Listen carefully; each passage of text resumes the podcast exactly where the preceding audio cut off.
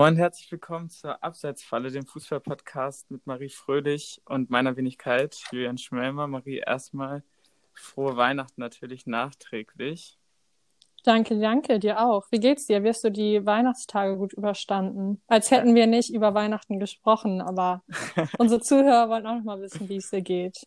Ja, ich habe die Weihnachtstage hier bei meiner Familie verbracht. War wie immer natürlich sehr nice, sehr viel Essen, viele nice Geschenke ähm, ja, alles, was man sich wünscht, natürlich mit dem gehörigen Abstand, der in diesen Zeiten nicht fehlen darf. Ähm, ja, wie war es bei dir? Ähm, ja, auch jede Menge, jede Menge Bücher bekommen, durch die ich mich Ach. durchlesen muss.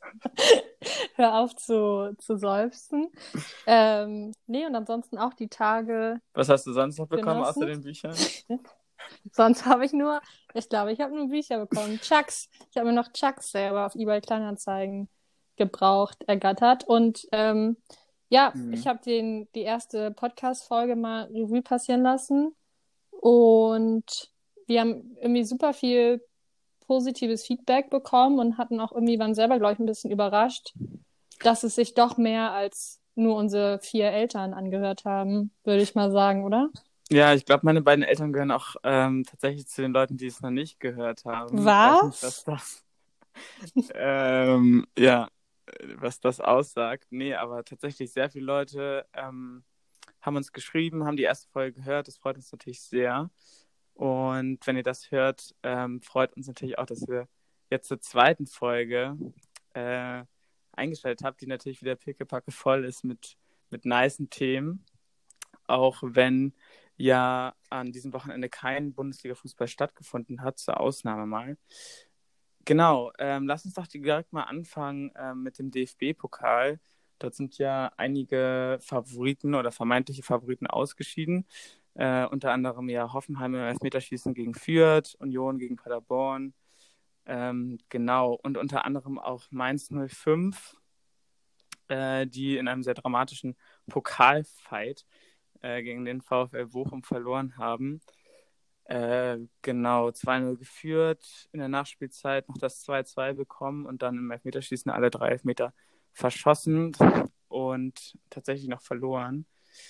Ähm, ja, wie wirkt sich das jetzt auf die Mainzer Psyche aus, deiner Meinung nach?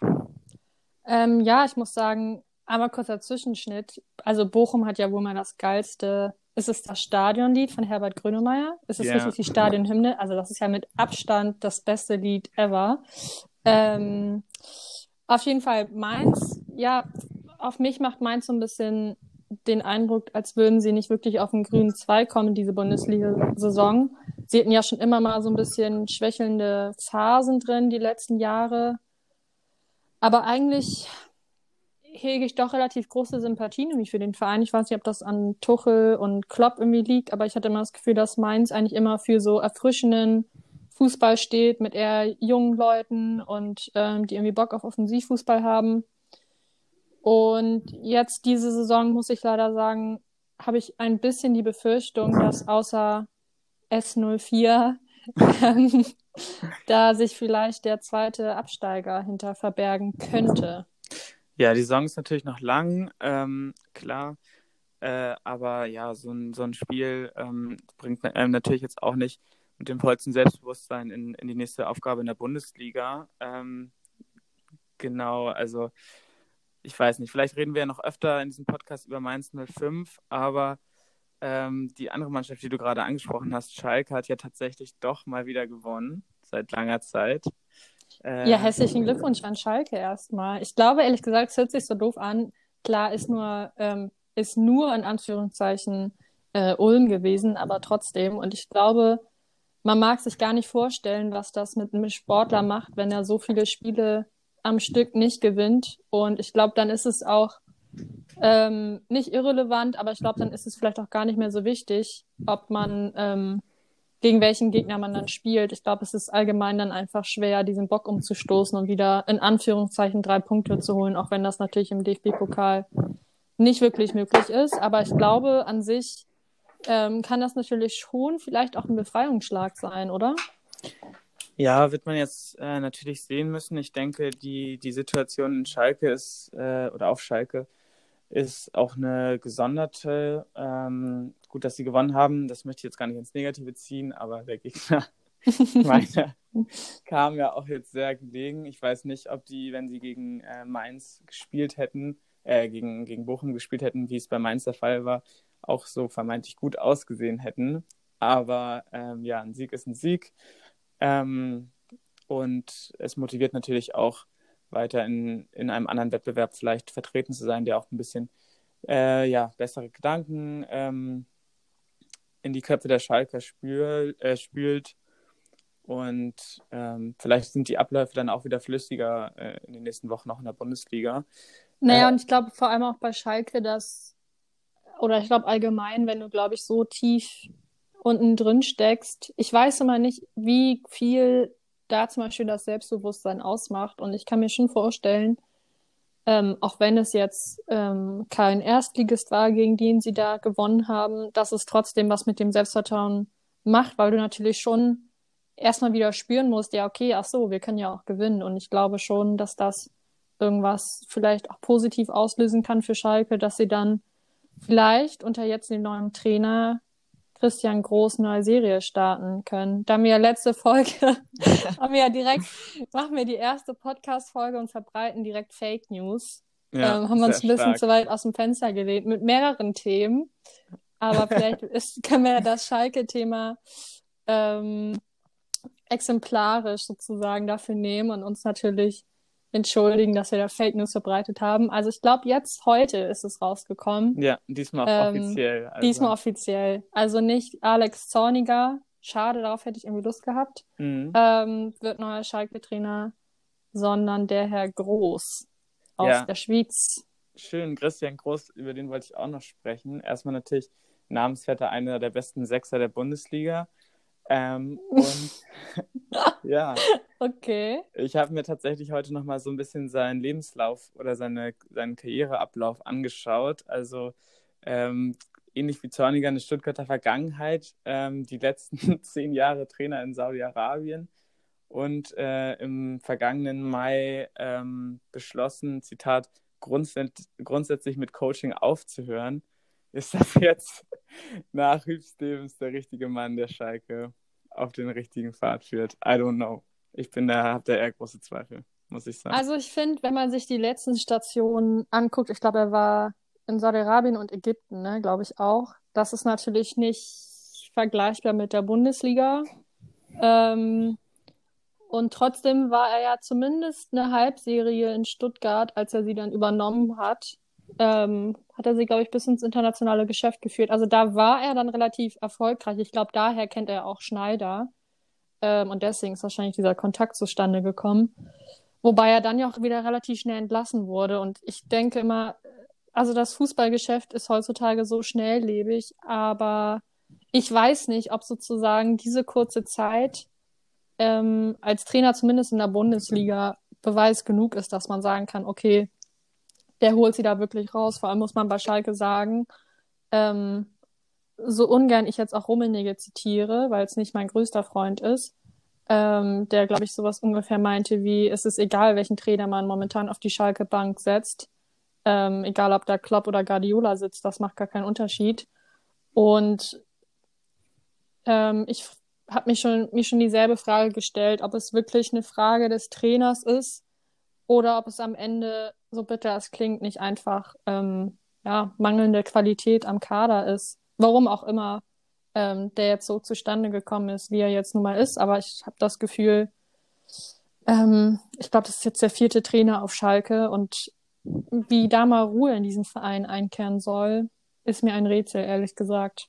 Ja, wir werden es ja in den nächsten Wochen sehen. Ähm, wie ich schon letztes Mal gesagt habe, ich hoffe natürlich, dass sie es tatsächlich schaffen und den glorreichen Rekord von Tasmania Berlin zumindest einstellen. Also es wäre schon noch mein größter Wunsch, nachdem ich jetzt ein Jahr darauf gewartet habe, äh, diesen Joke machen zu können. Ähm, Aber ansonsten, ich sag mal so, ansonsten hast du ja nächste Saison auch mit Werder nochmal die Möglichkeit, dass sie sonst daran kratzen. Ja, weiß ich jetzt nicht. Ne? Ich wäre auch natürlich vorsichtig ähm, als Dortmund-Fan momentan. Auch okay. Dortmund natürlich mit sehr großen Schwierigkeiten im DFB-Pokal. Naja, große Schwierigkeiten. Braunschweig ist schon ist ein hartes Pflaster, würde ich mal so sagen. Ist schon Abschiedskandidat in der zweiten Bundesliga. ja, also gut, kein Disrespect natürlich nach Braunschweig, aber so, ähm, ja. Als Dortmund-Fan hätte man sich gewünscht, dass, dass der Sieg ähm, äh, schon früher hätte klar gemacht werden können.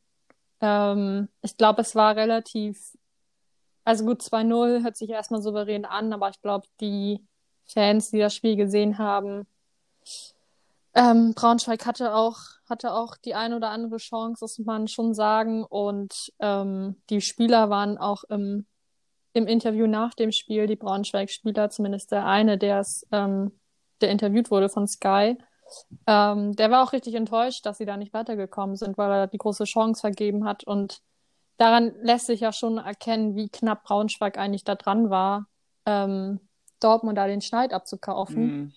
Und klar, wenn du die Vereine nebeneinander stellst, dann ist es schon, ist es schon überraschend und klar, ich hätte es mir natürlich als Dortmund-Fan gewünscht, dass das etwas unaufgeregter über die Bühne geht, um ehrlich zu sein. Aber wiederum, anders muss man ja auch sagen, dass der DFB-Pokal immer für Überraschungen gut sind und als neutraler Fan, es gibt eigentlich keine cooleren Spiele als im DFB-Pokal. Also ja. wenn du sowas hast wie jetzt mit Bochum gegen Mainz, ähm, als Beispiel oder mit Fürth. Ich glaube, das kann eben nur der DFB-Pokal leisten und die Bundesliga ähm, wird zumindest was den ersten Platz angeht, war jetzt die letzten Jahre immer relativ klar und eintönig und wird es vermutlich auch bleiben. Und dann ist der DFB-Pokal eigentlich immer eine ganz gute, eine ganz gute Ausflucht für mal spannendere Spiele, oder?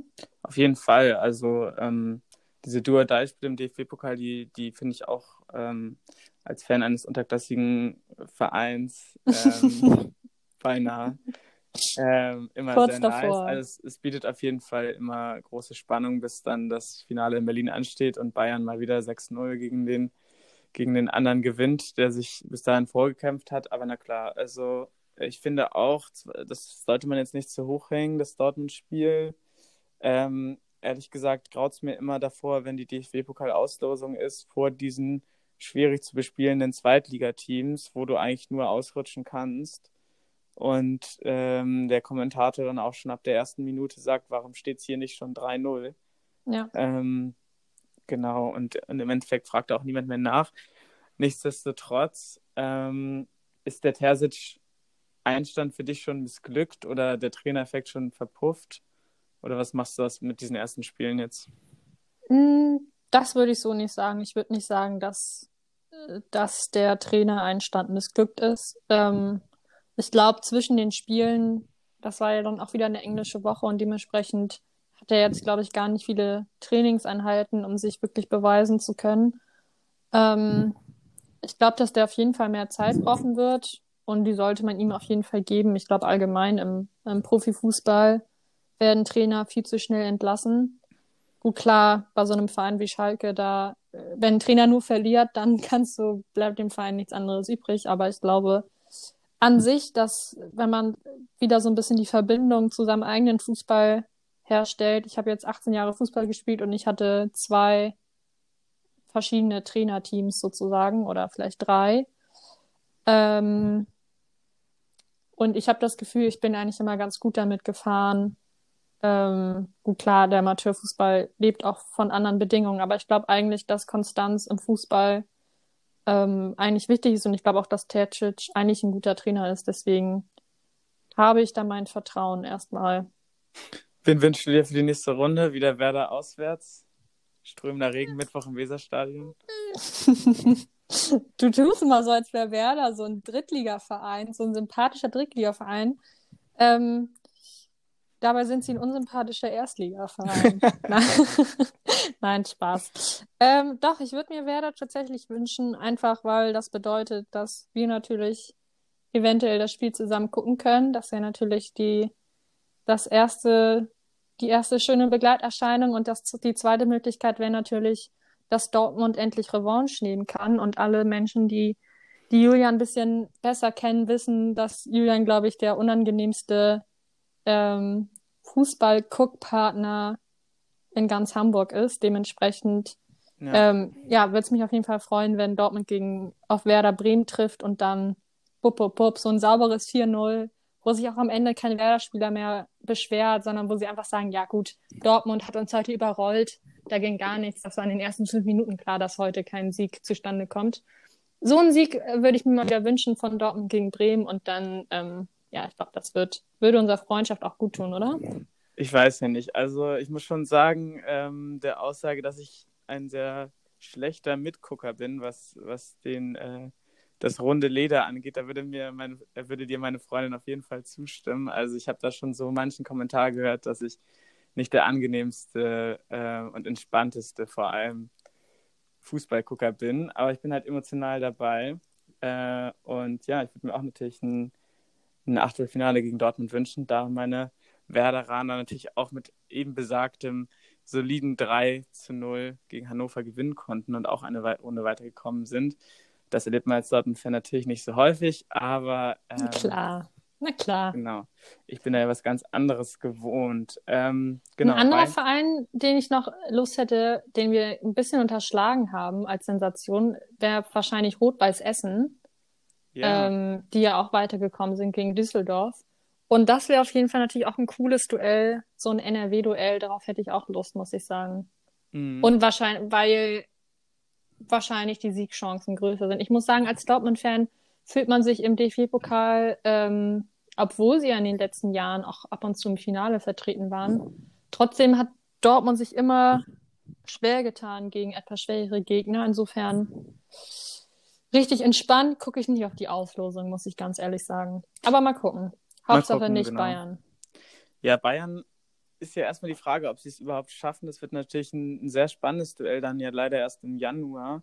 Der erste der ersten Liga gegen den ersten der zweiten Liga, Bayern gegen Kiel kannst du haben, dass die ersten Herren Bayern und die ersten Frauen Bayern, zack, bupp, Ende Januar ist dann gar, ist dann gar keiner mehr im DFB-Pokal vertreten. Ja, wollte ich gerade noch sagen. Marie, vielleicht kannst du noch ein bisschen was über den Frauen-DFB-Pokal äh, sagen und auf wen die, die Bayern-Frauen da treffen in der nächsten Runde. Ja, die Bayern-Frauen haben natürlich ein, ein großes Los, möchte ich sagen, erwischt. Ich glaube, freuen, gefreut haben sie sich nicht darüber. Ähm, aber es ist tatsächlich so, ich selber spiele aktiv in Hamburg gar kein Fußball mehr, aber habe hier lange beim Walter für SV gespielt, also im Nordosten von Hamburg. Und ähm, die Mannschaft ist tatsächlich über Jahre hinweg, hat sich so ein bisschen im Hamburger Frauenfußball etabliert und gehört ja sicherlich auch mit zu den ähm, stärksten Vereinen in Hamburg und hat es diese Saison, beziehungsweise letzte Saison, ähm, ja, sich geschafft, sich für den DFB-Pokal zu qualifizieren und ähm, ist jetzt trotz Corona ähm, eine Runde weitergekommen gegen äh, Delmhorst und hat jetzt sozusagen die Chance im Achtelfinale den ersten FC Bayern rauszukicken. Das Spiel ist, glaube ich, am 30. Januar. Ich glaube, der Termin steht jetzt sogar schon fest. Das heißt, der große FC Bayern kommt hier nach Hamburg äh, ich glaube, gespielt, ich weiß gar nicht, wo gespielt wird. Wahrscheinlich ist das offiziell noch gar nicht, steht das noch gar nicht fest. Man darf das noch hm. gar nicht verraten. Aber es wird trotz Corona bestimmt, ja, das Spiel der Vereinsgeschichte, muss man tatsächlich sagen. Wird natürlich schwer, kann man Bis dann zur sagen, nächsten Runde, ne? Bis dann natürlich, ja, der schwerste Gegner ist immer der nächste Gegner, oder wie das Sprichwort heißt. Ja. Und das gilt natürlich für Bayern als auch für den DSV. Aber wie heißt die schöne Phrase, im DFB-Pokal ist alles möglich. Voll, also ähm, streicht euch schon mal in eurer Hör zu auf dem WG-Küchentisch äh, an am 30.01. WSV gegen den FC Bayern.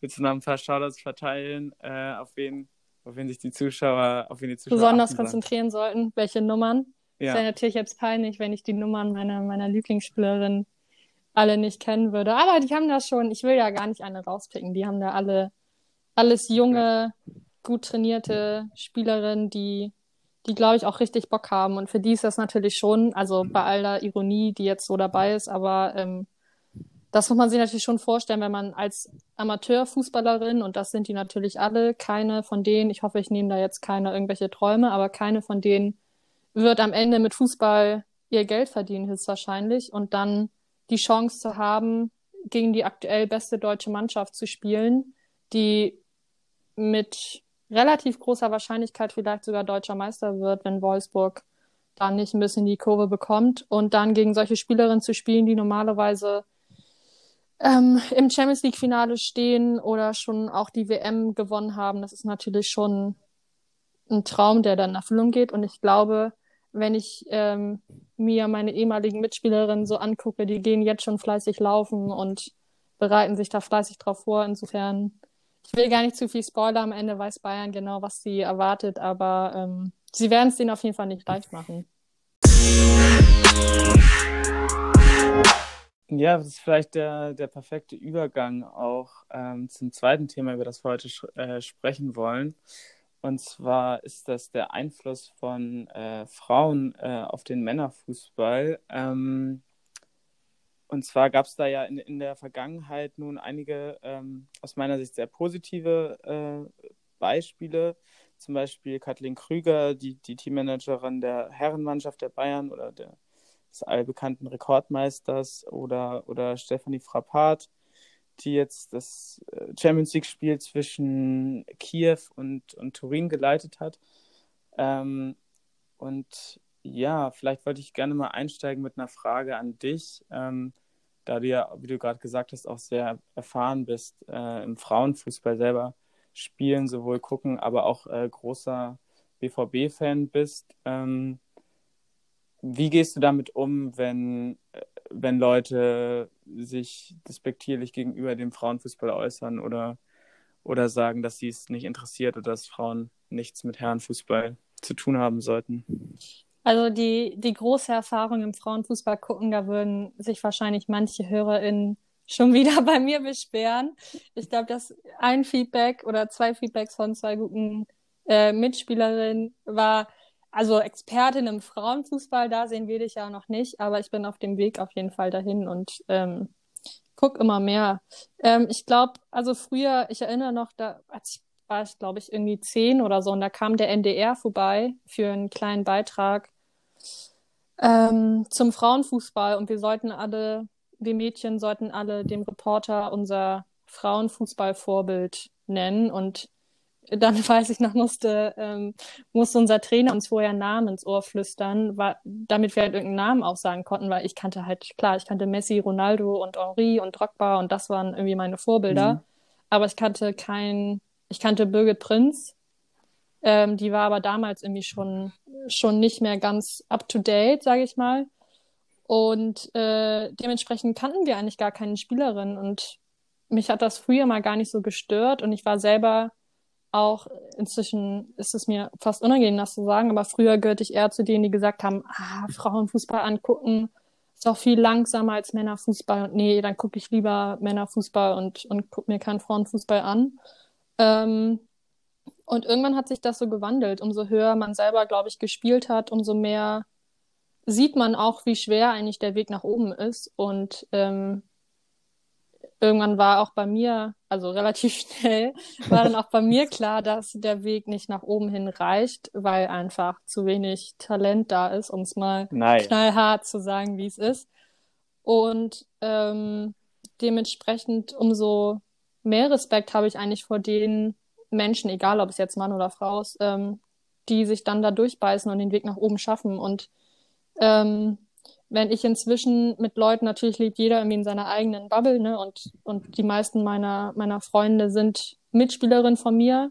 Die mhm. äußern sich natürlich, würden sich jetzt nicht despektierlich gegenüber des Frauenfußballs äußern. Und auch mein, mein Vater, der irgendwie lange im Frauenfußball jetzt arbeitet, ähm, hat dazu auch eine relativ klare Meinung. Deswegen bin ich gar nicht so oft umgeben von Leuten, die, die sich irgendwie negativ darüber äußern. Aber klar liest man das im Internet. Ich glaube, bei der letzten ähm, beim letzten großen Turnier von den Frauen gab es ja immer wieder Online-Kommentare, ähm, wo Leute dann ja immer noch schreiben, irgendwie, ach, keine Ahnung, geh zurück in die Küche oder so. Und man selber erlebt das natürlich schon, dass man irgendwie in einer Gesellschaft aufwächst, wo natürlich bestimmte Bilder reproduziert werden. Und auch ich kenne das als Spielerin, dass dann Trainer zu dir sagen, ja, ähm, und das meinen die gar nicht so, ne? Aber dass dann gesagt wird, ihr spielt wie kleine Mädchen oder so. Ja. Und ähm, das ist natürlich, glaube ich, einfach eine Sache, die, die sich irgendwie im Prozess befindet und ich glaube, es ist schon auf jeden Fall auf dem Weg, dass sich das bessert.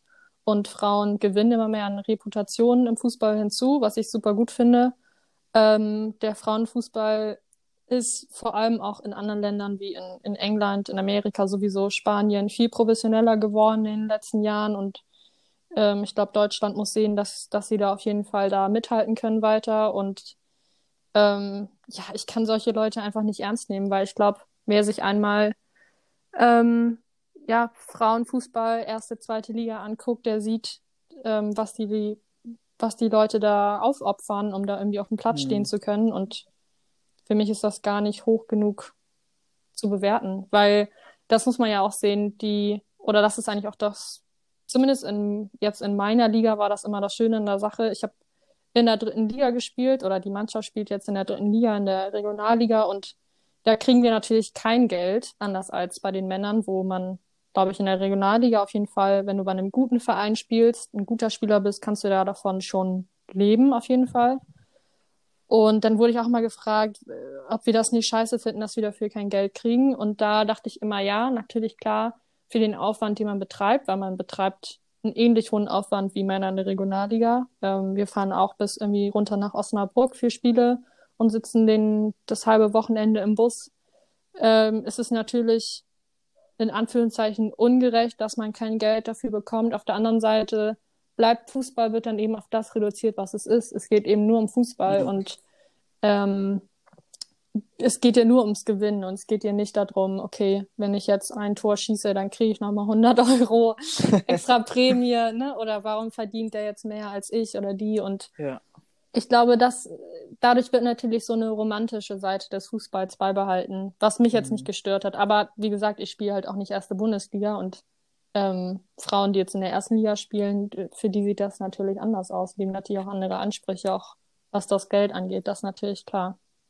Ja, voll. Also ich muss sagen, zu meinem persönlichen Hintergrund auf das Thema, ähm, ja, also was du schon meintest, also ich spiele auch Fußball, seitdem ich laufen kann, gefühlt. Ich glaube, ich war das erste Mal im Fußballverein mit fünf, bei Meindorfer SV damals noch und ähm, habe seitdem nur mit einer Pause von zwei Jahren bis, bis zum heutigen Tag immer Vereinsfußball gespielt. Ähm, bei den Herren und ähm, auch in der Jugend und tatsächlich auch ähm, ja vor gar nicht allzu langer Zeit fiel sowas halt vor. Oft spielt nicht wie Mädchen ähm, oder oder genau noch schlimmere Sachen äh, seid keine Pussys äh, solche Begriffe die sind einfach allgegenwärtig in, in jeder Kabine denke ich ähm, auch in Deutschland leider immer noch. Ähm, umso mehr freut es mich natürlich dass äh, nicht nur der Frauenfußball ähm, an, an mehr Zuschauern gewinnt, sondern dass auch immer mehr Frauen im Herrenfußball ähm, zu sehen sind. Ähm, weil ich finde, dass man Frauenfußball äh, sehr hoch anse also ansehen muss, natürlich. Ähm, und ähm, wie du weißt, verfolge ich das ja auch ähm, mehr oder weniger äh, sehr nah ähm, sowohl bei dir jetzt persönlich, weil, weil wir lange sehr gut befreundet sind, aber äh, auch die Frauen-Bundesliga. Ich finde halt einfach, dass man das so ein bisschen auch getrennt voneinander sehen muss, diese beiden Sportarten, ähm, weil dann Leute, die halt sagen, dass das ja sowieso dasselbe ist und, und warum spielen die nicht in einer Mannschaft zusammen, ähm, das finde ich auch ein bisschen ungerecht immer dem Frauenfußball gegenüber, weil das dann so ein bisschen Erwartungen schürt, die vielleicht nur teilweise ein, ja, also von der Spannung ist was weil, äh, sowieso nicht, aber von solchen Sachen wie ähm, Körperlichkeit und, und Schnelligkeit und so weiter. Ähm, aber man muss auch dazu sagen, dass ähm, bei den Männern natürlich eine jahrhundertelange ähm, ja, Historie ähm, von Trainings und Trainingsmethoden und all diesen Sachen, die das überhaupt erlaubt haben, so eine Karriere zu ermöglichen, bis heute, wie du sagst, also in der dritten Liga verdient man kein Geld. Das ist jetzt nicht ein Anreiz, irgendwie das nach der Schule weiter zu verfolgen, diesen Sport. Und ja, ich hoffe, ich setze mich jetzt nicht in ein Fettnäpfchen. Ähm, bis jetzt aber... hast du dich noch gut gehalten.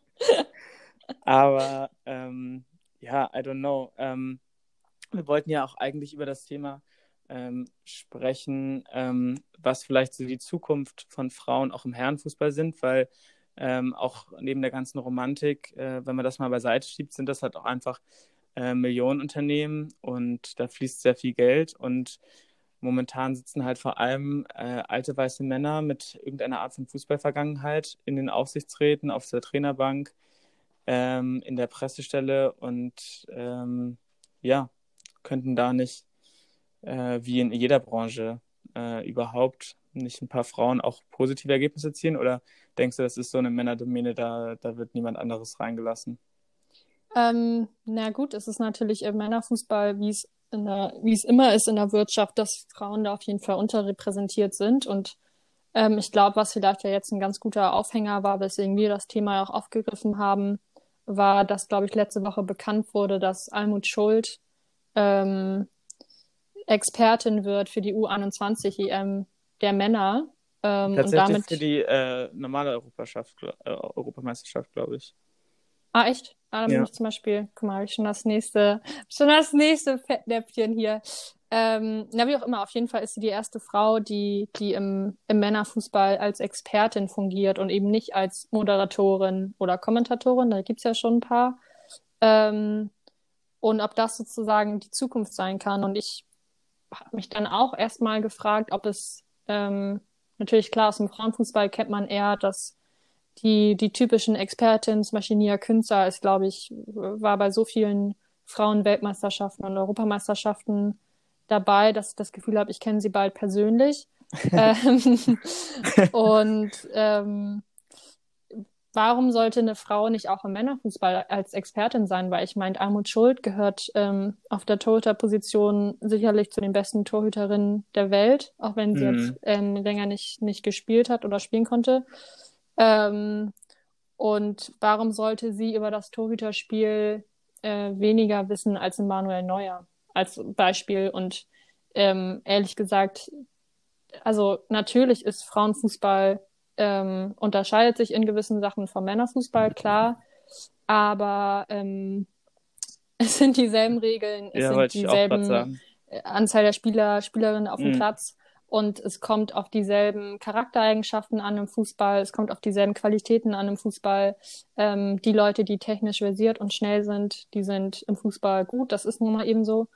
Und ähm, ich kenne mich jetzt selber auf der Torhüterposition, obwohl ich war früher tatsächlich Ersatztorwart, ähm, aber ich glaube nur, damit mhm. man mich halt nicht aufs Feld stellen musste.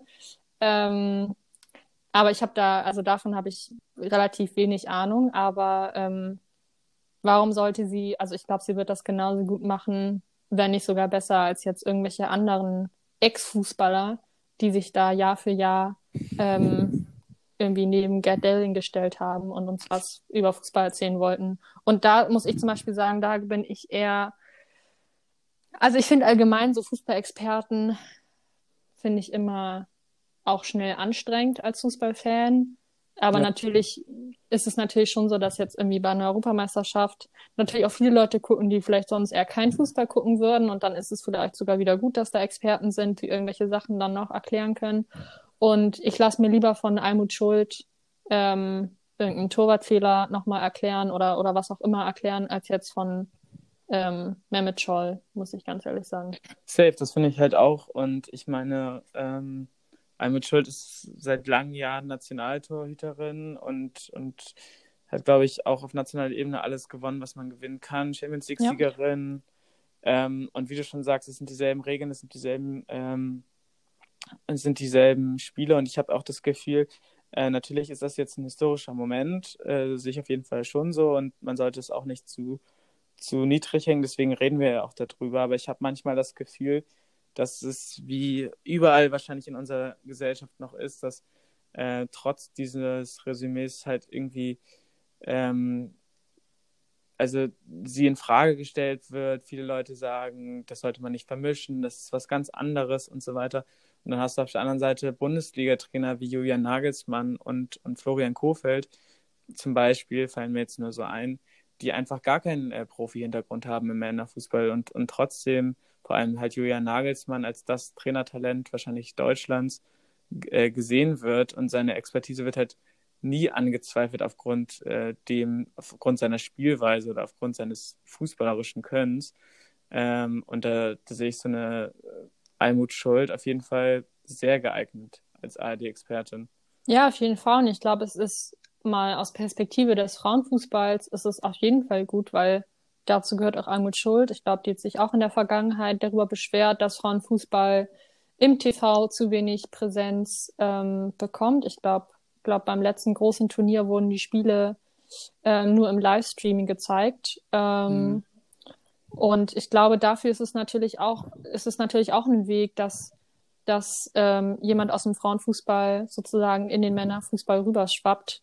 Ähm, und eben Leute, die es halt immer noch nicht checken, zeigen kann, hey, okay, das ist, ich habe genauso viel Ahnung über Fußball und, und kann euch da was erklären. Und dadurch steigt natürlich auch die Repräsentation von Frauen im Männerfußball, was glaube ich ähm, eine gute Sache, eher eine gute Sache als eine schlechte Sache ist.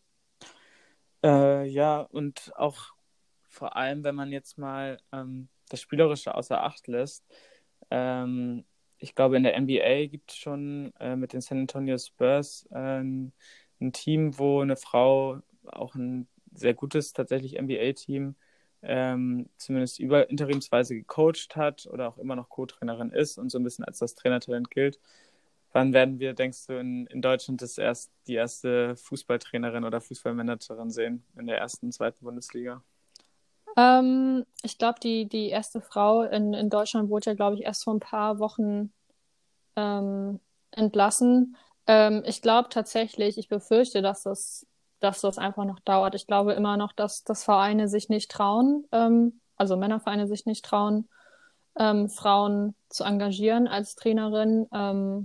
Wahrscheinlich müsste es dafür ein oder mehrere positive Beispiele in unteren Ligen, unteren Ligen äh, geben, wo es dann eben gut funktioniert, dass Vereine eben auch sehen, ja, okay, es ist, ähm, es macht vom Fachlichen keinen Unterschied, ob, ob dann eine, äh, eine Frau oder ein Mann die Hütchen auf dem Platz aufstellt und den Spielern sagt, wo sie langlaufen sollen. Ähm, ich selber, wenn ich selber über meinen eigenen Fußball nachdenke, ich wurde tatsächlich nie von Frauen trainiert. Ich hatte immer nur männliche Trainer. Ähm, das mag sicherlich Zufall sein. Es gibt äh, super viele gute ähm, Trainerinnen im, im Frauenfußball. Ähm, und ich befürchte aber trotzdem, dass das einfach, dass das noch, dass das noch dauern wird. Aber wer weiß, vielleicht wird ähm, in ein paar Jahren so jemand wie so ein Julian Nagelsmann eben hochgespült. Ne? Das kann natürlich auch bei den Frauen passieren. Und ähm, dafür müssen sie natürlich aber auch beim DFB gut gefördert werden ähm, dass sie da sozusagen ihre Lizenzen gut erwerben können. Und dann müssen sie eben auch die Chance mal kriegen. Und so ein Verein muss sich eben dann trauen, ähm, so einen Schritt zu gehen. Und man hat natürlich schon das Gefühl, dass momentan, wenn ein Verein so einen Schritt gehen würde, ähm, dass da so ein Medienrummel mitschwingen würde, dass das natürlich viel auch von der eigentlichen Arbeit ablenkt und dass das äh, für eine Trainerin sicherlich alles andere als einfach ist, da dann auch gute Arbeit leisten zu können. Ja, klar, es braucht halt diese Vor Vorreiter auf jeden Fall. Ähm, und äh, ich hoffe, dass es irgendwann halt dazu kommt. Aber ich finde, ähm, ja, ein Gegenargument, wir wollen uns ja auch jetzt nicht die ganze Zeit äh, zusammenloben, aber ähm, wir haben so, halt oft, so oft auseinandergehende Meinungen. Jetzt bin ich einmal froh, dass du mir hier nicht jede Sekunde widersprichst. Nee, aber ähm, jetzt vielleicht das, das Schalke-Beispiel ist ja vielleicht auch eins, was jetzt unseren Hörerinnen ähm, auf jeden Fall auch bekannt sein sollte nach den zwei Folgen. Und ich habe das Gefühl, gerade wenn ein Trainer ausgewechselt wird, dass es dann in den meisten Situationen ja absolute Notfälle sind. Und ähm, so ein ähm, ja, so ein erster Schritt, ich will es bewusst nicht Experiment nennen, sondern äh, so ein historischer Schritt, ähm, natürlich auch mit Risiken behaftet sein kann, auch wenn ich denke, dass es natürlich ähm, der Frauen nicht abgesprochen werden sollte, dass sie genauso gute und nicht bessere Trainer sein sollten. Und äh, vielleicht, um direkt äh, mir selbst zu widersprechen, also dass so ein Naldo dann ein, also ich glaube, vor einem Jahr hat er sich tatsächlich noch in, im Deichstube-Interview Werder angeboten als Hilfe für die Innenverteidigung ja. äh, nach seiner glorreichen Monaco-Karriere mit zwei roten Karten in den ersten zwei Wochen. Aber ähm, so, weißt du, und der taucht dann irgendwie ein Jahr später auf der Schalke-Trainerbank auf. Und dann denke ich mir so, ja, okay, der hat auch nichts Trainermäßiges geleistet. Der hat, die, der hat ganz viel Erfahrung im Fußball gesammelt ähm, und war auch sicherlich nicht der leiseste Mensch auf dem Platz, aber Äh, meines Wissens nach war auch tatsächlich nie Kapitän oder hatte eine andere ähm, führende Rolle in einem, in einem Bundesliga-Verein und auf einmal ist er Trainer. Ähm, das könnte natürlich auch mit einer, mit einer Frau viel besser, als es bei Naldo jetzt tragisch der Fall ist, ähm, ja, gehen. Und ja, ich weiß nicht, ich finde diese Diskussion ist dann auch tatsächlich, wenn, wenn dann, wenn es die erste Frau geschafft hat, dann auch irgendwie vorbei. Ich meine, man hat es bei Bibiana Steinhaus gesehen. Ich weiß noch, als sie vor ein paar Jahren das erste Spiel gepfiffen hat, das war auch ein großer Medienrummel und irgendwann war es dann halt komplett normal. Also die gefühlt, wie, wie oft die mir im, im Kölner Keller nach dem Werder-Sieg da vom Butterbrot genommen hat. Das, das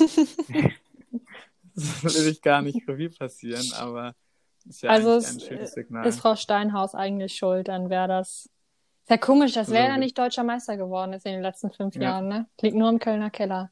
Ist ja wirklich eine so, Frechheit. ist jeder andere schuld, außer die, die Verantwortlichen. Immer. Immer der Rasen zu nass, ja. das, die Sonne zu trocken. Ähm, ja, und ich glaube, also als ähm, es gab ja diesen Fall, als, als ähm, Imke Wibbenhorst Trainer wurde von, von Lotte, glaube ich. Ne? Ich weiß gar nicht, wann sie Trainerin geworden ist. Ich weiß nur, dass sie jetzt auf jeden Fall wieder entlassen wurde. Mhm. Ähm, und ich glaube, wenn man sich, ich habe mich jetzt selber, ähm, bin in der Regionalliga dort nicht ganz so verankert, guck mir ähm, eigentlich immer nur die Spielberichte von, ähm, von der zweiten Mannschaft von Dortmund an und verfolge die ein bisschen. Ähm, und ich glaube, eigentlich hat sie da gar nicht, gar nicht schlechte Arbeit geleistet, aber da waren ein bisschen die äußeren Umstände, glaube ich, die, die ihre Arbeit da sehr erschwert haben, weswegen sie dann jetzt auch letztendlich letzten Endes entlassen wurde und glaube trotzdem ähm, kann sie natürlich schon zumindest in der Regionalliga so als positives Beispiel mhm. dienen und ähm, ist, glaube ich, nicht nur durch ihren kecken Spruch, mit dem sie dann irgendwie viral gegangen ist, ähm, wird sie, glaube ich, auch sportlich da auf jeden Fall in Erinnerung bleiben bei Leuten, die sich ein bisschen mehr mit Fußball auseinandersetzen und eben nicht nur sich die Tabelle angucken und sich wundern, ähm, warum Lotte noch nicht Champions League spielt. Ja, auf jeden Fall. Auf jeden Fall denke ich, freuen wir uns schon jetzt auf die Europameisterschaft 2021, dann wahrscheinlich mit ähm, sehr unausgewogenen äh, Kadern und vielen Verletzten, die nicht äh, teilnehmen können. Äh, ja, um vielleicht nochmal einen kleinen Throwback an die letzte Woche zu senden. Äh, und dann auch mit Armut Schuld, äh, Almut Schuld, sorry, äh, als ARD-Expertin. Und für alle Leute, die es ähm, noch immer nicht begriffen haben, es gibt hier auch noch Bastian Schweinsteiger, Thomas Bräuch und, und weitere viele weiße Männer, ähm, die, die den Job ebenso erledigen. Aber äh, ich bin mir sicher, sie wird einen ganz tollen Job machen auch. Yes, wir haben schon wieder eine, fast eine Dreiviertelstunde gequatscht. Ja, es geht immer Heute vorbei wie im Flug. Mit dir immer sowieso. Oh. Ähm, aber. 10 Euro äh, ja. gebe ich dir später. Danke. Ähm, ja, willst du noch irgendwas sagen? Heute ein bisschen ernster irgendwie. Ja, hatte ich auch das Gefühl. Irgendwie sind, bin, werde ich beim Frauenfußball, komme ich direkt in Verteidigungsmodus und ähm, habe immer das Gefühl, eine Verantwortung lastet auf mir, dass ich da jetzt gut spreche als Repräsentantin in dem Moment. Ähm, nee, aber es hat mir auf jeden Fall wieder Spaß gemacht. Ähm, danke dir auf jeden Fall. Ich bin froh, das hört sich jetzt schon nach so einem Zwischenfazit an. Wir sind gerade bei Folge 2 und hören uns so an, als wenn wir schon so retroperspektiv über unseren Podcast sprechen. Ähm, nee, also wie gesagt, wir haben in der, in der letzten Woche nach unserer ersten Folge super viel Feedback bekommen und ähm, wir freuen uns eigentlich immer drüber, wenn Feedback kommt, ähm, mit Themenvorschlägen, die wir noch angehen können. Äh, Katar wurde genannt, Nazis im Fußball, großes Thema, gerade als Dortmund-Fan. Ähm, muss man leider sagen, so traurig ist, ja. es auch ist, auch wenn SSCG zum Glück nicht mehr auf der Südtribüne steht. Ähm, mhm. Das waren ja. nur einzelne Themen und ich glaube natürlich klar, wir sind jetzt kein, kein investigativer Journalisten-Podcast, auch wenn Julian das ganz sicher eher von sich behaupten kann als ich. Ähm, aber wir werden jetzt nicht die, die neuen Panama Papers aufdecken können im Fußball und trotzdem. Naja, ich würde jetzt, ich will jetzt die Messlatte auch nicht zu niedrig Okay, liegen. alles klar. Also, also nächste Woche kommt dann die dritte Folge, da haben wir richtig heißen Scheiß für euch vorbereitet. Gucken, was der Julian da aus seiner Journalisten-Mottenkiste rauskramt. Ähm, ja, ganz ja. shocking Information. Also wenn ihr die hören wollt, dann äh, schaltet auf jeden Fall nächste Woche wieder ein und äh, sendet uns auf jeden Fall weiterhin euer Feedback. Ja. Und ich würde sagen, dann hören wir uns nächste Woche wieder. Das würde ich auch so sagen. Macht's gut, bleibt gesund und haltet auf jeden Fall Abstand.